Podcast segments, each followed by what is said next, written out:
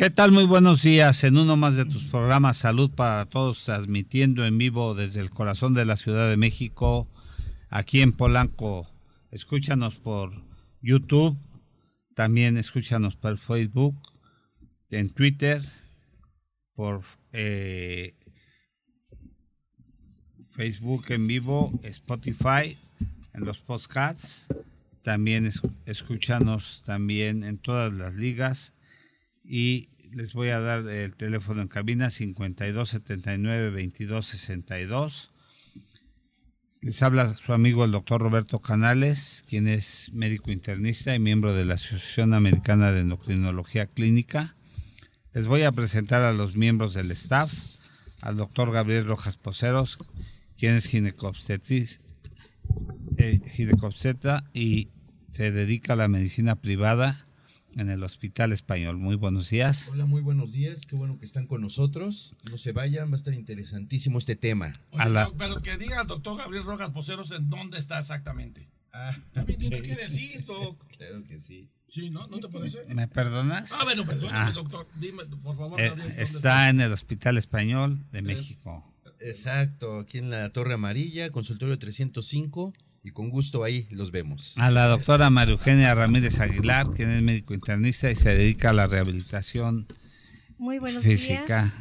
Saludos. Y, se encuentra aquí en Polanco también. En número 1804, despacho 901. Ahí está. Al doctor Fernando Casillo Lira, quien es médico internista y se dedica a la medicina tradicional Hola, china. Buenos días, un gusto estar nuevamente con ustedes. ¿Dónde estás, mi También tienes que decir ¿Dónde estoy? ¿Dónde estás? Aquí estoy.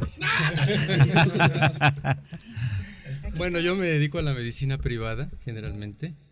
Mi concepto es el manejo de todo lo que es el concepto más comprometedor de padecimientos crónicos degenerativos, ¿sí? de difícil manejo, con medicina china y medicina occidental, acupuntura.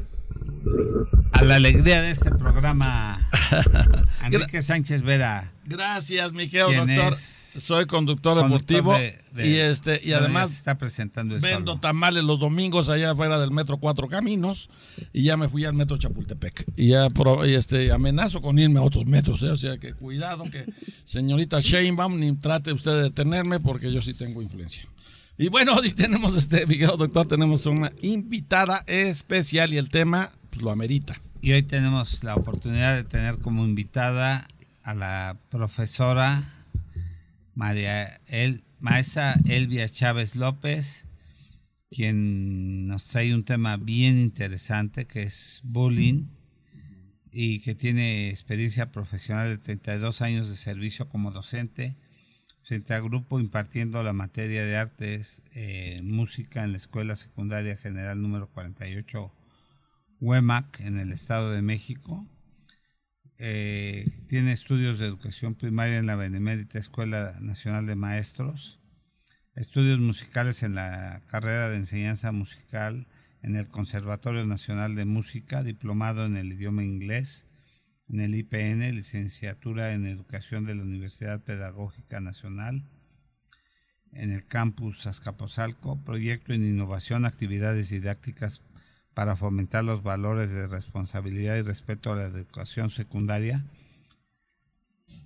y maestría en educación en la Universidad Interamericana para el Desarrollo a partir del 2015 en el concurso de interpretación del himno nacional mexicano en el Estado de México, en el concurso A que la canción, obteniendo primeros y segundos lugares a nivel de zona y llegando a nivel departamental con el coro que es conformado año con año con los alumnos de los tres grados de la escuela, reconocida en esta novena promoción en el programa de estímulo económico y reconocimiento a los docentes y directivos de educación básica CIEM por el mejoramiento escolar expresado por el logro educativo por los alumnos PROED. Saludos hasta París, Francia, a la doctora Adela ah, no, Vivero Señorbe, ah, que nos está escuchando en París. Saludos, Adela. Saludos, de todo el equipo. De todo el equipo que nos está escuchando hasta la ciudad de París. Bueno, pues, profesora, el micrófono es tuyo, te escuchamos. Muchas gracias, buenos días. Antes que nada, pues agradeciendo, como siempre, la invitación Y pues ahora sí que a tan distinguidos doctores les agradezco su presencia, su invitación y la confianza que tuvieron para una servidora. El tema de hoy que tenemos es bullying. Y como sabemos es un tema muy delicado, es un tema fuerte. Y empezaremos, como lo dijimos en la presentación, bullying es una palabra que proviene, se deriva del inglés. Eh, to, bull, to bully es acosar, pero formado ya con la terminación ing, se forma el gerundio acosando. Normalmente dicen que el significado es intimidando, pero tenemos también el moving, que es otro tema, ¿verdad? Y moving sí significa intimidando. Entonces, el bullying es reconocido la palabra como acosar o acoso escolar. Maltratando, este profesor. Además, es maltrato, exactamente. El agresor. ¿no? Es, sí, así es. Fue reconocida esta acepción, este término, en los años 70. Dan Wells. los años 70? Sí, así es, en la década de los 70. Dan Wells es un noruego investigador, profesor, psicólogo. Él mismo fue el que dio un concepto muy sencillo sobre el bullying. Dice, un estudiante que es molestado constantemente, reiteradamente, por uno o varios estudiantes. Es el concepto que se acepta más, es la acepción que más se, se ha Utilizado. utilizado. O es la más correcta por llamarla así. Así ¿no, es. profesora? Así es. De ahí en adelante, eh, tenemos que se han ido conformando diferentes aso- asociaciones. Tenemos una que se llama Bullying Sin Fronteras. Bullying Sin Fronteras es importante en este caso. ¿Por qué? Porque ellos hicieron una presentación en donde trabajaron el bullying y la UNESCO los reconoció y dio, eh, y gracias a ello fue que apareció la efemérides del día 2 de mayo como el Día contra el Bullying. Y el fundador de esta fundación es el doctor Javier Miglino. De hecho, son argentinos. Pero esa asociación se extendió a México y a otros países. Esta asociación es importante porque ellos en el 2017-2018 hicieron una investigación. La última in- investigación es la más actual y es donde ya encontramos que México ocupa el primer lugar en bullying, ya que tenemos que de 40 millones de estudiantes a nivel primaria y secundaria, 28 millones sufren este padecimiento. 28 millones, profesora. Así es. Entonces estamos contando que 7 de cada 10 alumnos. 7 de cada 10 alumnos. México. En en México. ¿ah? Es Así una estadística contundente, ¿eh? Sí, es fuerte. Este, profesora. Bueno, sí, que es una observación muy importante porque él estaba, estaba por ahí despuntando entre Estados Unidos y China. Ahorita me está sorprendiendo que se hable ya de México porque se habla de un 80% de la población. ¿Se acuerdan cuando vimos los temas que van en relación con este tema de la toxicidad? Sí. Hablé- se había hablado hasta de un 97, quizás hasta más, ¿no? Porcentaje de, de toxicidad a nivel mundial. Altísimo. Entonces, estos temas de toxicidad, relaciones interpersonales, codependencia, dependencia, eh, lo que es pérdidas y lo que es autoestima, va, mu- va mucho con este tema. Me encanta. Porque ahorita la profesora nos va a despuntar y nos va a dar las características más importantes. Claro que sí, claro Adelante, que sí. Bien, antes quiero puntualizar algo. En un ranking de países, de 25 países, que precisamente en esa, en las estadísticas que muestra la Fundación eh, International Bullying, dicen que México ocupa el primer lugar y el segundo lugar Estados Unidos. Exacto. El número 24, Finlandia, y en el último está Grecia. Entonces, démonos cuenta lo importante que es ya tomar en cuenta en nuestro país que estamos despuntando en una problemática bastante fuerte. Bien, ¿qué características tiene el bullying. Para que sea realmente bullying son tres importantes.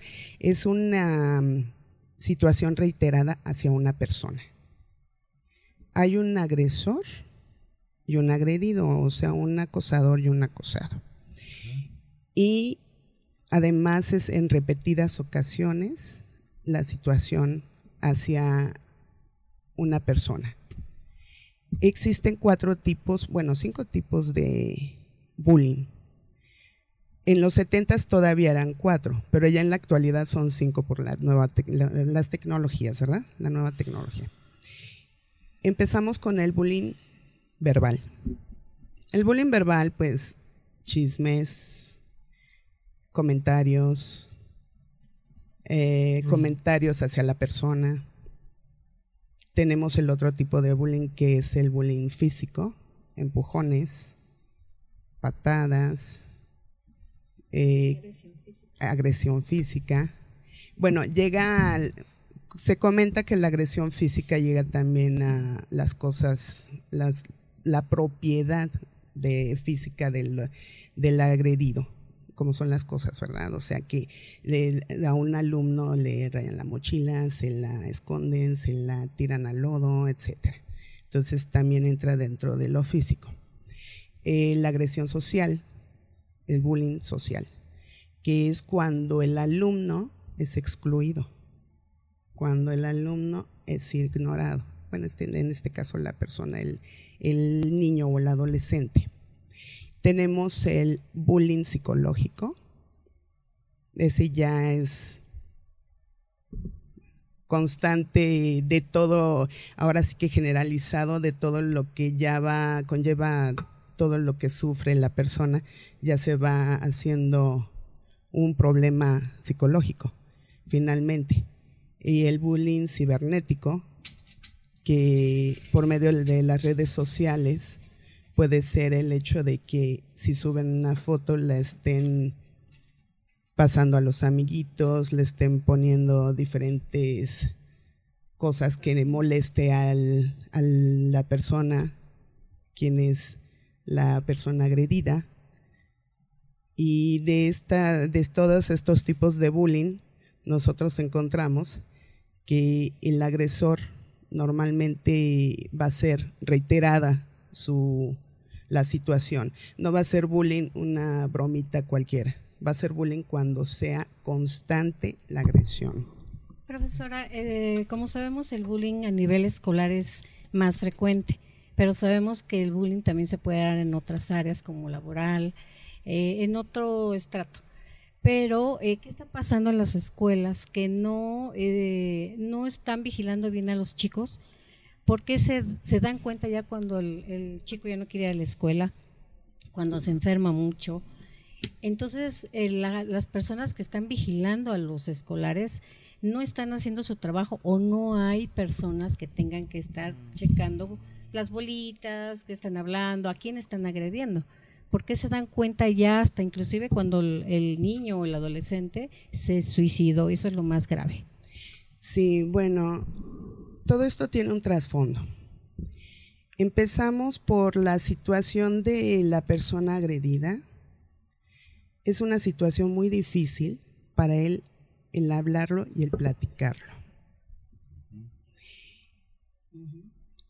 El bullying físico es el más visto, es lo más visible. Es lo más aparente, ¿no? exacto al psicológico, al verbal y al cibernético. En las escuelas habemos desde intendentes hasta directivos. Si hay personas a cargo de los alumnos. Habemos tutores, habemos profesores, directivos. En los recesos siempre se guarda la vigilancia de los alumnos. ¿Y cuál es el problema? No es la falta de vigilancia. Es, ¿cómo les diré? La... Mm, hay una característica que tienen las personas que agreden, que procuran que no sea enfrente de las personas, que no se ha visto, que no, bueno, eh, no lo hacen evidente. Personas de autoridad. Así No, es. es que también se han Ahora. perdido los valores y los respetos. Ya no se les puede hablar a, a los a los educandos de tal manera de que hoy los padres y las mismas autoridades, los derechos humanos, los derechos del niño, no permiten que existan patrones de autoridad porque ya se les está agrediendo, se les está ofendiendo, ya los padres pueden demandar a los profesores. Entonces ya se han roto esas barreras en el concepto en que teníamos, en el- los conceptos que se manejaban de lo que era el respeto al profesor, en lo que era el respeto a la autoridad, se han roto esos patrones en los que se mantenían los, los- respetos a, las autoridades.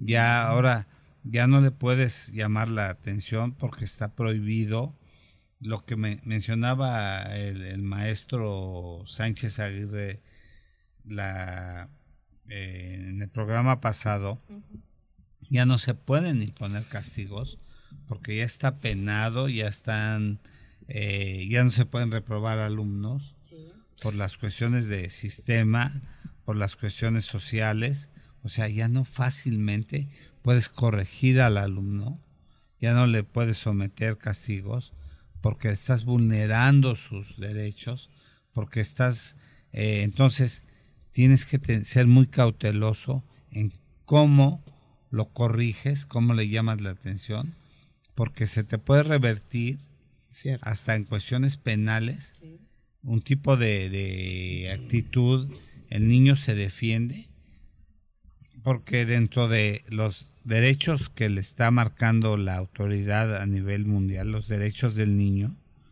ya se te ponen eh, los niños al brinco y te demandan, ¿no? Bueno, aquí yo qui- quisiera quisiera conceptualizar algo que es importante considerarlo. Hoy en día los expertos que están trabajando sobre las causas del bullying, generalmente sí es cierto, como dice la profesora, se alude mucho al- a la representación de los maestros, de los profesores, de la dirección de una escuela, pero más que eso, se han dado cuenta en este tipo de investigaciones que hacen los expertos que el problema no, no radica generalmente que nazca en la escuela el bullying. Así El bullying prácticamente de raíz y de origen tiene su causa en la familia. ¿Cuántas veces hemos hablado de las familias disfuncionales? Por cada 100 familias estamos considerando una que es funcional. Ahora bien, esto viene del contexto, por eso 99 sí, disfuncionales. exacto. Por eso podía que quería lo, lo dije al, al principio, ¿no? Dije este concepto de la toxicidad. Cuando hemos tratado los temas amor, ¿qué es el amor? ¿Qué es el desamor? La relación de pareja, la historia radica El apego, el desde la unión de un núcleo o, o la realización de una familia, en donde la imagen paterna y materna les dan todas las condiciones y todas las características de agresión, de pérdida de valores, insultos verbales, golpes, cuestiones físicas, hasta dónde se les permite ir a Presencia los del hijos niño. también, ¿no? en presencia del niño. Entonces son niños que provienen de un núcleo totalmente con falta de autoestima, con falta de saber qué es lo que quieren en la vida. Entonces, de valores. y lo están reproduciendo a nivel escolar. Entonces es un tema tan, tan importante. Fíjense de qué estamos hablando. Y lo que dijo la profesora hace un momento. Está despuntando México en primer lugar. Y tú hace un momento lo dices. No hay, no hay temor, de, visto de alguna manera. No hay respeto al profesor, no hay respeto al- a la imagen. En este caso, los expertos dicen que se ha agregado precisamente, siempre ha existido el bullying, pero que se ha agregado últimamente esos dos aspectos, el falta de respeto, falta de valores que se estén cultivando, de dónde provienen, cultural, educación, ya nadie se le debe de reprobar, malo, malo, malo, hablando de concepto Así es. malévolo, y sobre todo que las chicas, que antes no se veía, están muy fuertes en el bullying. Están tomando participación y el bullying sexual, Por eso haciendo. Haciéndolo y recibiéndolo. Ah, las dos cosas, sí. Entonces lo que no se veía antes siempre ha existido, pero el debate es ese. Entonces, ¿qué más? Sí, Nos así es. Una pregunta antes, unas preguntas, este profesora. ¿Cuál es el bullying que más daña, que más daño ocasiona? Pregunta Marta. El bullying que más daño ocasiona. Pues es que todo tipo de bullying daña y todo tipo de bullying llega a dañar en lo psicológico. Entonces depende, depende de la persona cómo lo maneje. Porque ustedes han hablado de resiliencia. Entonces, mientras una persona maneje ese punto a su favor, lo va, lo va a poder superar. Mientras tanto, no. Y depende en el estatus que, que tome a la persona, ¿no? Así es. Si la agarra con debilidad emocional y si la agarra en un estatus en donde no tiene es, una resiliencia o no tiene preparado una defensa emocional, la persona Si es se, niño, se pues puede, no va a saber cómo manejarlo. o se puede ir hasta el suicidio, lo Claro. estamos viendo en Estados Unidos y en Europa, que, que el suicidio infantil va en aumento. Qué, qué duro, ¿verdad? Y acá David Hernández nos pregunta, mi querida profesora, ¿cómo identificar si a mi hijo le están haciendo bullying? ¿Cómo identificar? Bueno, tenemos diferentes formas de identificar el bullying. ¿Cómo puede ser? El niño puede estar triste. El niño puede estar muy callado. El niño puede presentar, niño o adolescente, o el agredido, puede presentar síntomas de dolor de estómago, de cabeza, ganas de no ir a la escuela, que le falten cosas, que sus cosas lleguen maltratadas y Y que Falta- esté, este, Te- terror, rodeado, ¿no? terror y miedo a presentarse a la escuela. Sí. Justificar. Además- no tengo ganas, me duele el estómago. sí, no querer ir a la Me escuela. siento mal. Exactamente, por eso es el dolor de estómago, el dolor de Bajo cabeza. rendimiento escolar. Bajo rendimiento Claro. escolar también, Y la así agresión es. física, que dice, ¿qué te pasó? Es que me caí. ¿Y qué otra vez qué te pasó? No, pues es que me pegué. ¿Y qué te Ahora pasó me tropecé. vez? Exacto. Además, perdón, además también se vuelven agresivos algunos. Enojo, mucho enojo. Mm. Esa es otra característica. Irritables. Irritables, exactamente. Falta de conexión, de comunicación, aislamiento. Aislamiento Pero- también. Pero, pero, profesora, yo le quiero hacer una pregunta. Sí, digo. A ver, cuando un chico que recibe, que es victimario, es la víctima. O sea, está el victimario, que es el, el codependiente, el que controla, el que, de- el que domina, el jefe del- de, los que Eh, de los coludidos en el grupo, Así es. ¿sí? que, que ven y, y que apoyan a que se genere el bullying. Porque generalmente el que fabrica el bullying solo no lo hace, solamente en grupo, generalmente. Se esconde, no da la cara y utiliza a los demás. Pero, a ver, generalmente el, el chico que es el victimario, la condición o la característica es que es un chico que generalmente sí tiene que tener necesariamente pérdida de la autoestima para que le hagan bullying. No, Porque la, la- la condición y la característica es la pérdida de la autoestima también. No tengo valores, no sirvo, no valgo. bueno, pero pues no, no, es la condición y la característica. no, no es la Porque vemos mucho bullying Así es. Sin pérdida de autoestima. mayoría, ¿no, profesora? Que este, sí tengan pérdida de autoestima. No todos. Pero hay pero casos distintos. algunos sí. Algunos sí, pero conforme les están molestando constantemente, pues sí, es una situación en donde se les baja todo el ánimo, toda la condición positiva, pierden todo, todo. Pero a ver, otra pregunta sería Sí. esta, profesora. Esos chicos que reciben el bullying, ¿podríamos decir que tampoco tienen buena comunicación en la familia? Así ¿Entre es. sus padres? Son niños callados, son niños que no comunican a sus papás. vienen de O que familias los padres, disfuncionales. o que los padres no tengan comunicación con los chicos. Así Que es. los maltraten en su casa, ¿no? Vienen de familias disfuncionales, O exactamente. sea, Hay- podríamos no hay, ver los polos. no hay este, empatía, ah, puede ser que haya maltrato. eh, sobre todo el agresor es el que o ha sufrido o sigue sufriendo ese tipo de situaciones. Y el agredido, pues normalmente es una persona que no lo escuchan en su casa o que no tiene buena comunicación o O que los padres no tienen comunicación con el chico. Exactamente. Y también la, la baja autoestima, que no se da en todos, entonces ahí es donde recae la situación. Porque un chico con autoestima, pero bien cimentada, ah, probablemente puede sobrepasar todos esos esas Profesora, entonces parte de la respuesta que se daría aquí a la persona que nos está hablando es, sería que los padres tuvieran más comunicación con sus chicos. Es importante la comunicación. Para- es muy importante. Evitar cuando, esto. Sí, cuando los papás vean este tipo de situaciones, tristeza, eh, que no quieren ir a la escuela. Y eso, eso se da mucho, eso se da mucho, que los chicos faltan a la escuela y si llegan los papás a, a la escuela, en la escuela donde yo trabajo, si llegan los papás, eh, quiero saber, este, pues, ¿por qué no quiere venir mi hijo o mi hija? No quiere venir a la escuela, no me dice a mí. Entonces, sí me gustaría saber cuál es la situación. Entonces, eso es importante que Pero lo ese es hagan en, los en el papás. menos de los casos, si no, no hubiera En tanto el mínimo nivel de de, los de- casos. de bullying, ¿no? Así es, en el mínimo de los casos. Pero los chicos, es que es una situación bastante fuerte. Sí necesitarían los papás hablar con ellos de todas estas situaciones que se pueden presentar en la escuela, desde que empiezan la etapa escolar. Uno como papá debería de decirle, hijo, puede pasar esto, tú tranquilo. Nada de que, hijo, si te pegan, tú también pega.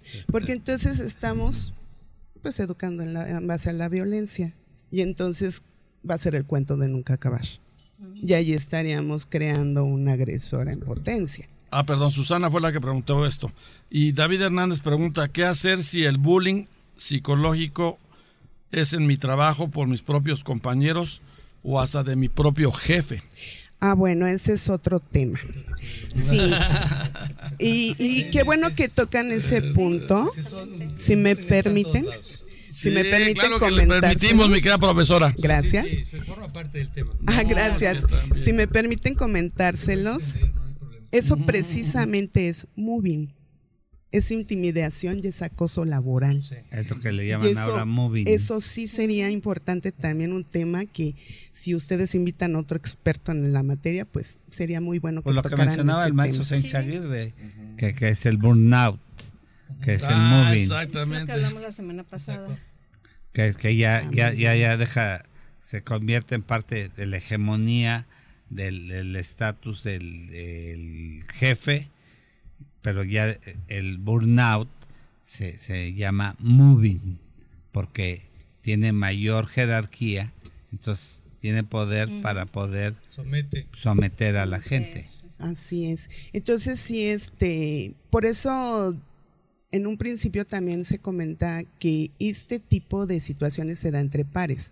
En un grupo informal que comparten un estatus similar. En este caso, el bullying es niños en etapa escolar y el moving, entonces ya vendría siendo en un caso Porque en laboral. este caso la persona que nos eh, que pregunta esto sería más que nada en la cuestión adultos, Así es. sería aquel que, eh, que está acosado, aquel que es difamado, y no solamente a nivel personal, porque el bullying podríamos decir que es personal, puede ser familiar y puede ser social, independientemente de las clasificaciones que, que se marcaron hace un momento. Pero ahorita en el contexto del grande, esto estamos hablando de relaciones totalmente tóxicas, en donde tú puedes pasar hasta las redes, el, el ciberbullying, ¿sí?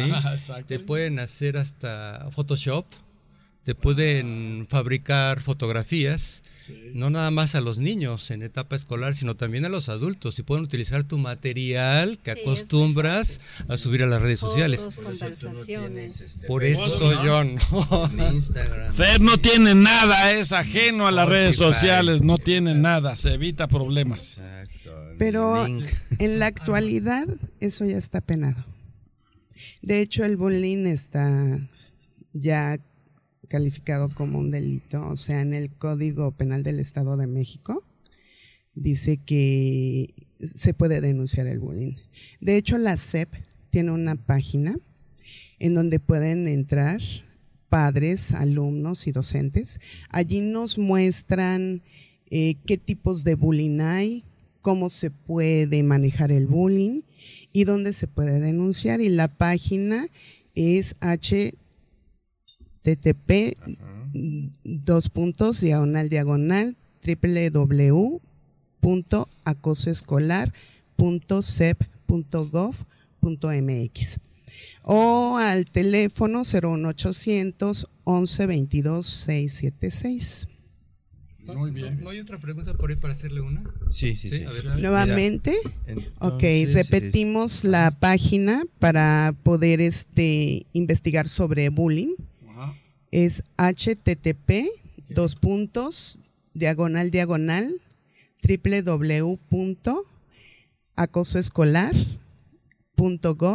www.acosoescolar.gov.cep, perdón, punto gov, punto mx. cep.gov.mx. cep.gov.mx. Ahí está. Y el número telefónico 01800 11 22 676. En esa página hay tres apartados. Hay para docentes, para familia y para alumnos. Entonces allí pueden ustedes investigar sobre bullying. Hay una explicación bastante amplia. Eh, pueden eh, denunciar algunos casos. Eh, antes era el Instituto Nacional de la Juventud, en donde se podía denunciar. Decían que también la policía, pero bueno, eso no se sabía. Y actualmente sí, este, yo le comento a mis alumnos que afortunadamente estamos en escuela, no pasa nada, pero están en la calle y ¿qué pasa? Pasa todo. Entonces sí es importante que, que en lugar de que estén en el Face, pues viendo todo lo de sus compañeritos, pues se pongan a leer, se ilustren, e investiguen y conozcan más de otras cosas tan interesantes, ¿verdad? Como puede ser esto y de lo que deben de tener Sí, ellos cuidado. El arma de trabajo de los chicos hoy en día, que los padres dan a los chicos, sería la televisión, el celular, la tablet. Esa es su arma de trabajo. Sí, y los dejan en el mundo. Entonces, cuidado. Si no Adelante, mi preguntas. querido Gabriel.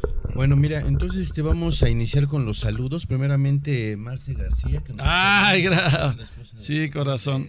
Ah. Enrique. Qué bueno que nos estés escuchando, amor. Este, mi esposa te manda Besos. muchos Ay, saludos, muchas gracias, abrazo. Lidia. Igualmente. Y, y te manda a saludar. Y después hay unos saludos para la profesora. eh, dice Jet Torcasitay. Excelente aportación de una de las mejores maestras del Valle de México. Ándale. Mi comadre, muchas gracias. Jet. pronto. Y hay otro que te. Mike, este, Mike Sarco. Saludos para la maestra Elvia Chávez. También, Saludos, compadre, mi compadre también. Ah, perfecto. Mira, entonces, este, una de las pre- preguntas que está repitiendo dice, ¿qué gana el abusador o qué pasa en la mente del abusador al agredir y cómo actuar uno si es víctima? ¿Qué pasa por la mente del abusador? Simplemente sentirse poderoso, sentirse el ganador, sentirse el- lo que no puede sentirse en otro círculo social, simplemente. Y a lo mejor también el gusto de hacer el daño a alguien o ver que se siente hacer lo que le hayan hecho a él. Simplemente. Lo que pasa es que es un la, la reproducción del comportamiento de ese tipo de personas es un espejismo. Es su doble. Quieren ver al exterior lo que les hicieron a ellos. Bueno, Sí, en lo algunos reproducen. casos, ¿no? Como Sí, dice la en algunos profesora. casos. Sí, sí, sí. Y en la mayoría lo hacen así. Porque carecen de autoestima. Generalmente también el, el que fabrica el bullying, el victimario, el codependiente, el controlador, el dominante, tiene baja autoestima porque viene de una familia. Exacto. Sí. Este, Saúl pregunta, profesora, ¿cómo identificar bullying o qué es cábula grupal, doc- este, profesora? Porque en mi trabajo hacen mucho la novatada y a veces sí termina afectando tanto física como psicológicamente a la persona a la que se lo hacen. Sí, exactamente. Sí, sí, sí, sí, sí, sí, sí, Sí, en novatadas. Sí, hay muchas novatadas. Claro. Así es, en todos lugares existen novatadas, pero está en los profesores, en los directivos que lo permitan, ¿verdad? La cuestión es eh, una vigilancia más supervisada, como lo comentábamos, ¿verdad? Eh, quiero regresarme un poquito a lo que comentaba el doctor Canales sobre de que nosotros pues ya no tenemos tanta autoridad como antes para con los chicos en el caso de llamarles la atención. Sí hay formas, sí podemos. Sí podemos controlar diferentes situaciones con diálogo y, sin llegar a un extremo en que los chicos se molesten y lleguen a comunicarlo a los padres en forma molesta. Nosotros tenemos, bueno, es importante conocer esas formas. Con la experiencia los profesores vamos aprendiendo muchas cosas y, y con, el, con el trato con los chicos, ellos son muy inteligentes. Ellos son muy inteligentes, muy listos. Siempre se les, yo les he dicho a mis alumnos, todos nacemos inteligentes, nosotros manejamos la inteligencia conforme queramos. Así es que necesitan ustedes saber lo que les pido, entenderlo y de acuerdo a cómo vayamos llevando esta situación, nos vamos a llevar bien y ustedes van no van a tener problemas y van a estar tranquilos. Y, así en adelante los chicos llevan un buen comportamiento, entonces sí es importante la vigilancia. Me, ahorita con esta, esta, esta expresión, profesora, me vino a la mente preguntarle esto. A ver, el problema sí es del chico, pero en este caso, ¿en dónde eh, generalmente van a, trabajar la, la, causa, el origen? Llaman a los padres, a los padres tienen una, ¿qué diría? Un tratamiento exclusivo, especial con algún psicoterapeuta, los padres, porque para poder resolver esto, porque dejar al chico, llama a tu papá y a ver qué está sucediendo, pero ¿qué con los padres? Sí, se manda a llamar a los papás por parte de trabajo social. En las escuelas de gobierno secundarias tenemos eh, un departamento de trabajo social. La trabajadora social debe de tener conocimiento de diferentes asociaciones o instituciones o médicos o las vías adecuadas a las que deba de canalizar a las personas, a los papás o a los alumnos, dependiendo el tipo de problemática. Nosotros como profesores, ¿qué es lo que nos compete? Informar sobre el caso, darle seguimiento, que nos vayan apoyando trabajo social y pues igualmente evitar que se presenten ese tipo de situaciones nosotros como docentes, empezando por los papás y continuando en la escuela, nosotros como docentes podemos evitar este tipo de situaciones. Como igual, diálogo con los muchachos. Las normas de convivencia desde un principio si se permite a los alumnos decirse por su apodo y así, pues no estamos ah, educando en base ese es otro tema. ¿eh? Entonces esto es muy extenso. Que es bullying también, no llamarte por tu nombre. Así es. El concepto del güey. Ya no te llaman por tu nombre, todos se llaman igual, todos están despersonalizados. Termina la, los, años de, tres años de, que estuviste con ellos conviviendo. ¿Y ¿cómo se llamaba ese güey? O el que era, era apodado. Eso es bullying. Claro. Despersonalización masiva. Hay una pregunta, Qué feo. Eh, profesora, que dice, ¿qué hacer si tengo bullying sexual? Eso es muy fuerte. ¡Dos canales! Eso lo sufrimos nosotros. Duro. Yo ahora no aguanto esa situación. Ya, La fe tampoco aguanta ya ese tema. Bueno. ¿Qué, ¿Qué nos puede decir, profesora? Pues empezamos a ver de qué edad es la persona, si es adolescente o niño, hablarlo con quien más confianza le tenga, en este caso el papá o la mamá. Sí. Y no dudarlo, aunque diga, nunca he platicado con él o ella.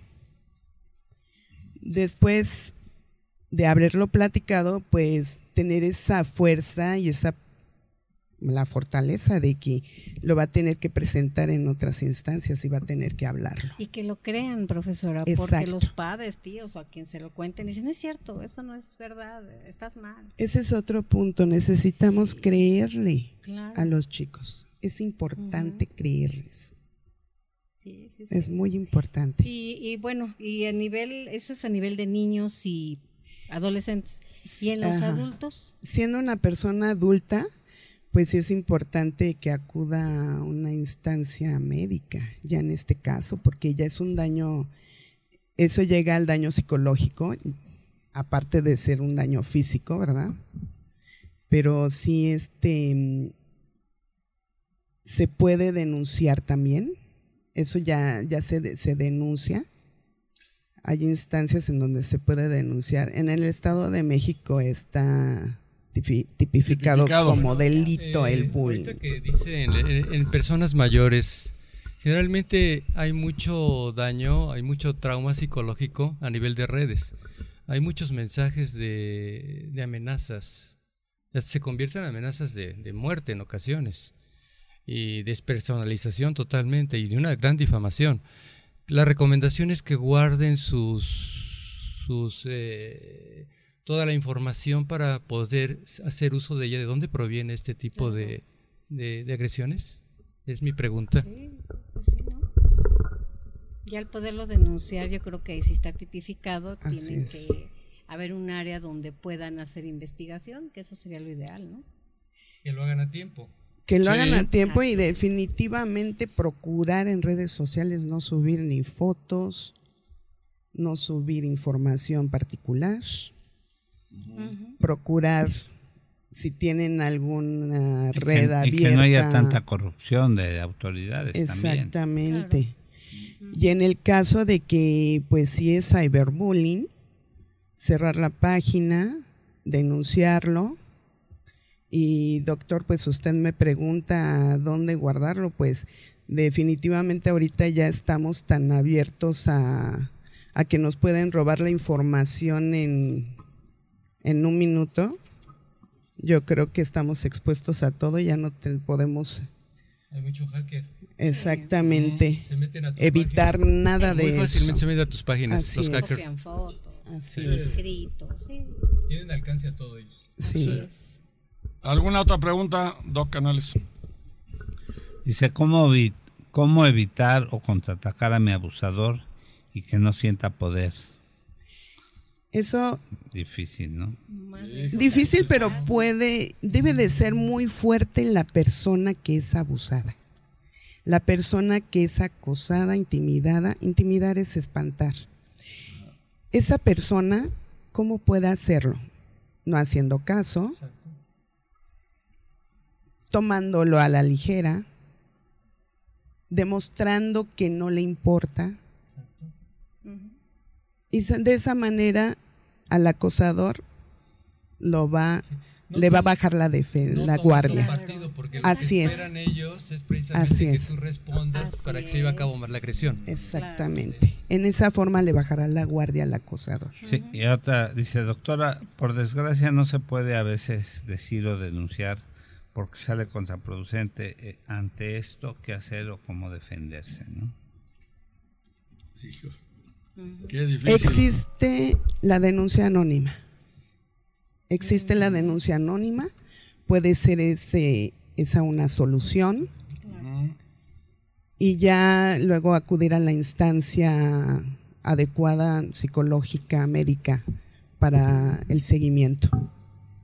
Que te asesoren realmente. Que te nivel asesoren, exacto. Con una persona especializada en el tema sobre bullying psicológico que te asesore cómo debes ser, cómo debes de comportarte con, con esa persona que te está generando el, el daño. Además que de también en el área médica podemos detectar ese problema, porque a veces nos llegan los niños o adolescentes con padecimientos crónicos o inclusive niños que ya tienen siete años y que los llevan porque tienen enuresis, se orinan en la cama. Y obviamente a esa edad, pues un niño ya no, ya no hace eso. Entonces hay que investigar qué problemática, qué entorno psicosocial hay en casa y en la escuela, porque ahí podemos detectar que hay bullying. Exactamente, doctora, esa es otra situación que, que presentan otros chicos. Puede ser otra característica que no se ha mencionado, fíjese. Exacto. porque sí he, he leído y he tenido conocimiento de ese tipo de situaciones en que se presenta que el chico pues, se orina en la cama, pero precisamente porque presentó algún cuadro de agresión o algún cuadro en donde él se sintió intimidado, acosado o tuvo alguna algún cuadro fuerte, ¿verdad? De, de este de agresión. Sí. Ok, mira, este otra vez más saludos. Te manda a saludar Williams Merlos, obviamente. Ah, Memo. Saludos a mi esposo, Y- querido Ah, y adorado. Exacto. Y ah, el doctor Omar Flores, saludo también aquí nos está viendo. A ver qué día vienes ya, Omarcito, ahora sí. Muchos años que no vienes. Y hay otra pregunta, mira, Sí. dice, si mi hijo, ah, de Marisol Sánchez, si mi hijo es víctima de bullying, ¿es recomendable que los papás intervengan o es contraproducente? Sí es importante, sobre todo si su hijo ya se lo comentó. Ajá. Primero investigar que realmente haya una situación de acoso. ¿Cómo se investiga? Necesitamos ver qué es lo que ha sufrido su hijo, acudir a la escuela, hablar con los profesores, qué es lo que han observado y de ahí dar un seguimiento para con el chico. Claro que tienen que hablar con el niño y decirle todo lo que van a hacer, porque van a ser situaciones fuertes en donde a lo mejor el niño se va a sentir un poco incómodo, pero necesitan hacerlo. Sí es bueno que lo apoyen, sí necesitan darle un seguimiento. Con respecto a, a este mismo tema, insistiré, la partida es, es muy importante la conexión y la comunicación. ¿Cómo te fue, chico, hoy en la escuela? ¿Qué hiciste?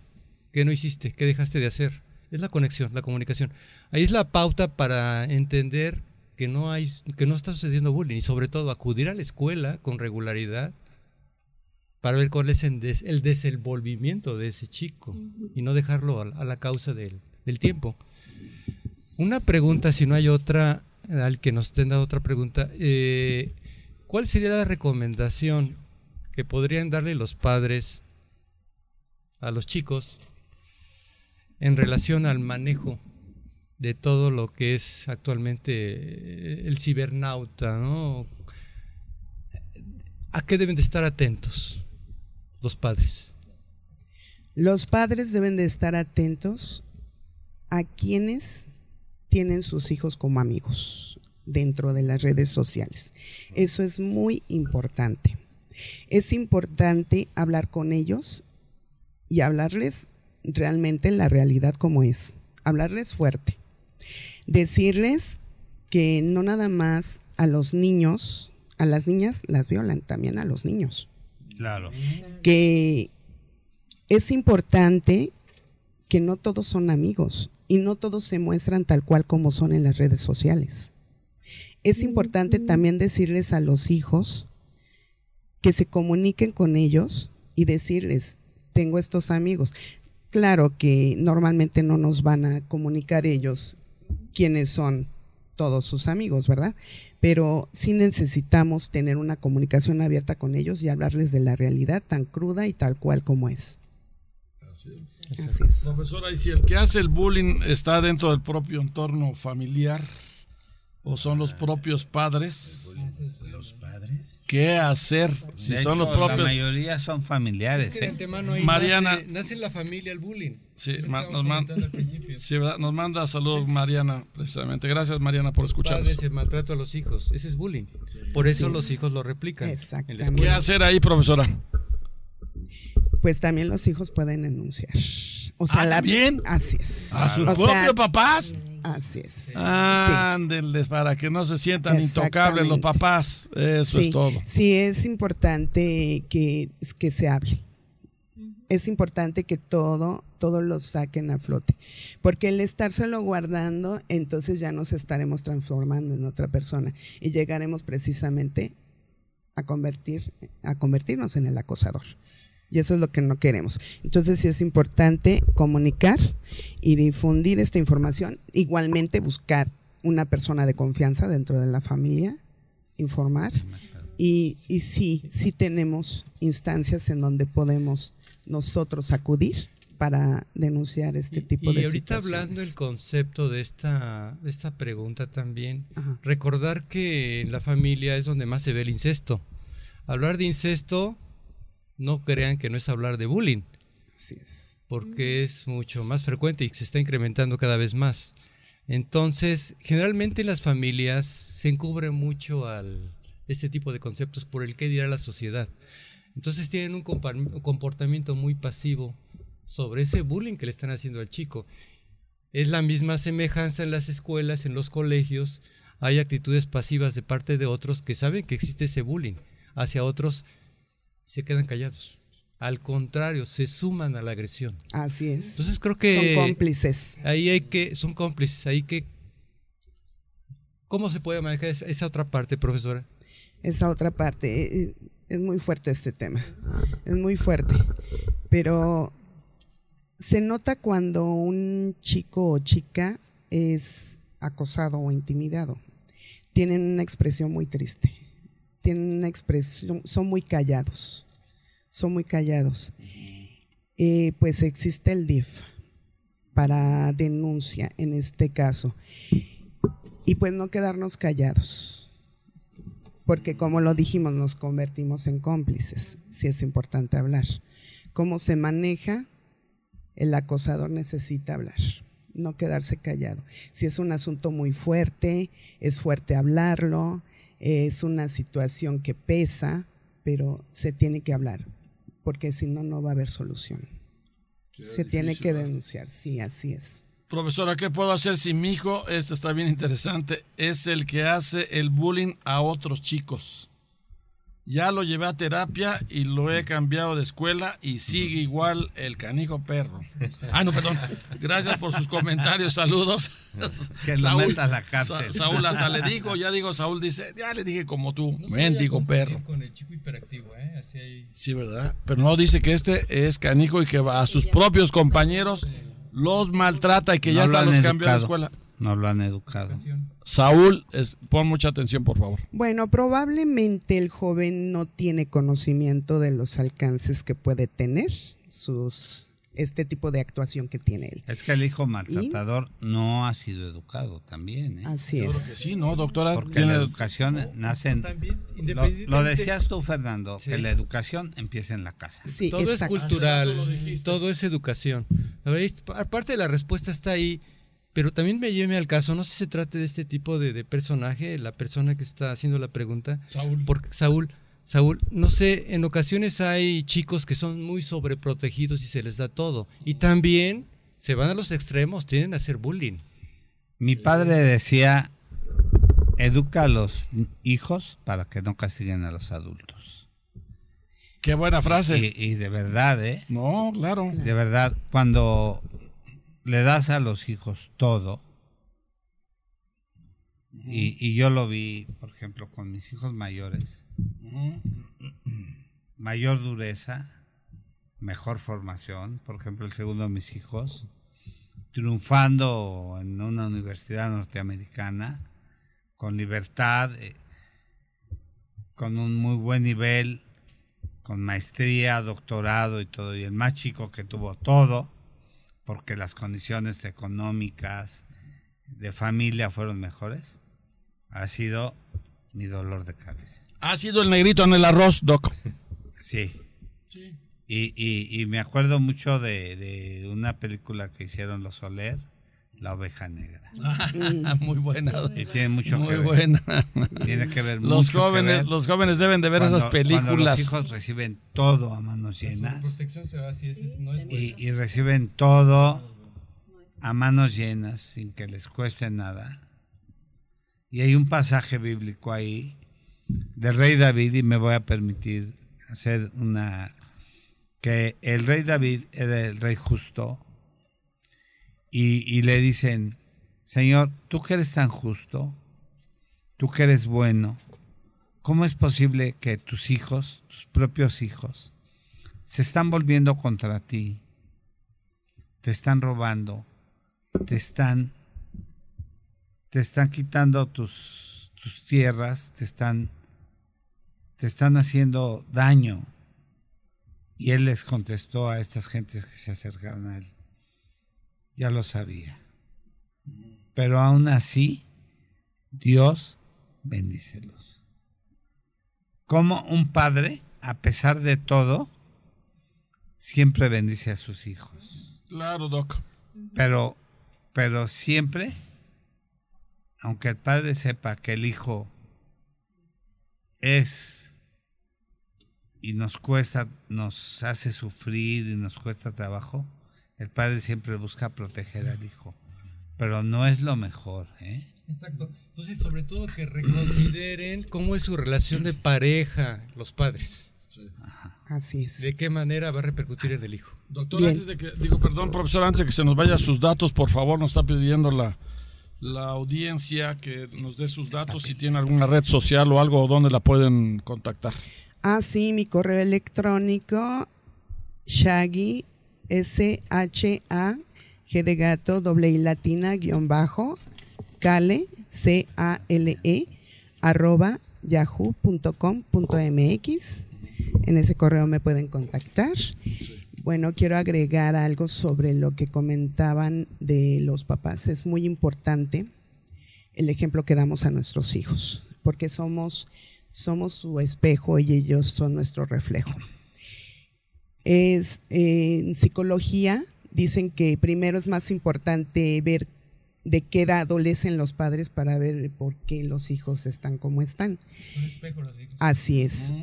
Así es que es importante, muy importante que nosotros sepamos cómo los estamos educando y debemos de educarlo en la paz, en la empatía, en la honestidad, para que no caigan en este tipo de situaciones El respeto. y el bueno. respeto, Pero- en base a los valores en general. Pero eso no es todo, ¿eh? Porque hay veces que se le dan todos esos elementos, pero darles todo a los hijos Sí. sin que les cueste trabajo las cosas Y lo midiendo. es que se malo, lo- Que se lo ganen. es Así malo. es. Gracias Porque por se les pueden dar todos los valores a los hijos y, y se les da todo en bandeja de plata y eso, eso es negativo para su formación. Adelante, mi Pues querido muy Gabriel, bien, porque ya este, nos vamos. Se acabó el programa, desafortunadamente. Los invitamos a que nos vean la siguiente semana. Viene la odontóloga Maggie, un tema también muy interesante. Y por supuesto, todos estos podcasts se quedan en Instagram, Twitter, Facebook, YouTube y Spotify. Por favor, síguenos. Gracias. Todas las, todas las Todas redes, las redes Todas sociales, las redes estamos ya. Bueno. Hay un concepto que me gusta mucho de Pitágoras. ¿Cuál? Educar al niño para en el futuro no castigar al hombre. Muy bien. Ah, muy bonito. Muy bien, mi jefe, está cerrando. Mi querido doctor Canales, no sé si quiere usted agregar algo porque ya nos vamos. Pues despide el programa. Doctora, ¿quiere usted agregar algo? Porque ya nos vamos. Y muchas gracias, ahora sí que agradeciéndole la presencia de usted aquí. Nada más nuevamente agradeciendo su invitación, agradeciendo a la audiencia y pues esperando que todos contribuyamos a evitar el bullying. ¿Cómo? Vigilando a nuestros alumnos, vigilando a nuestros hijos, hablando, abriéndonos a ellos, platicando con ellos, dándoles toda la confianza y no quedándonos callados. Muy bien, gracias. Saludos, gracias, Armando profesor. Antiveros. Ándale, ahí está. Doctor Canales, ya nos vamos. Bueno, eh, pues gracias a toda la gente que nos hace favor de escucharnos. Sí. Que tengan un excelente eh, día y un mejor fin de semana. Gracias a Sai y a Jesús Sí. que nos hacen favor de producirnos y a todos, A todos nosotros. compañeros. Gracias, mi querido Gabriel. Muchas gracias. Gracias. Gracias, Maru. Que Gracias, tengan Fer. un Gracias, excelente día. gracias. Ya nos vamos y nos vemos la próxima semana aquí en Salud Y para mañana Todos. ya empezamos el Y- mes de agosto. Y ya eh, terminamos julio y empezamos agosto, digo agosto, agosto, ya empezamos. Gracias, Ay, gracias, Jesús. Un excelente día. Un Gracias. excelente día para todos. Gracias, Hasta la maestro. próxima. Gracias.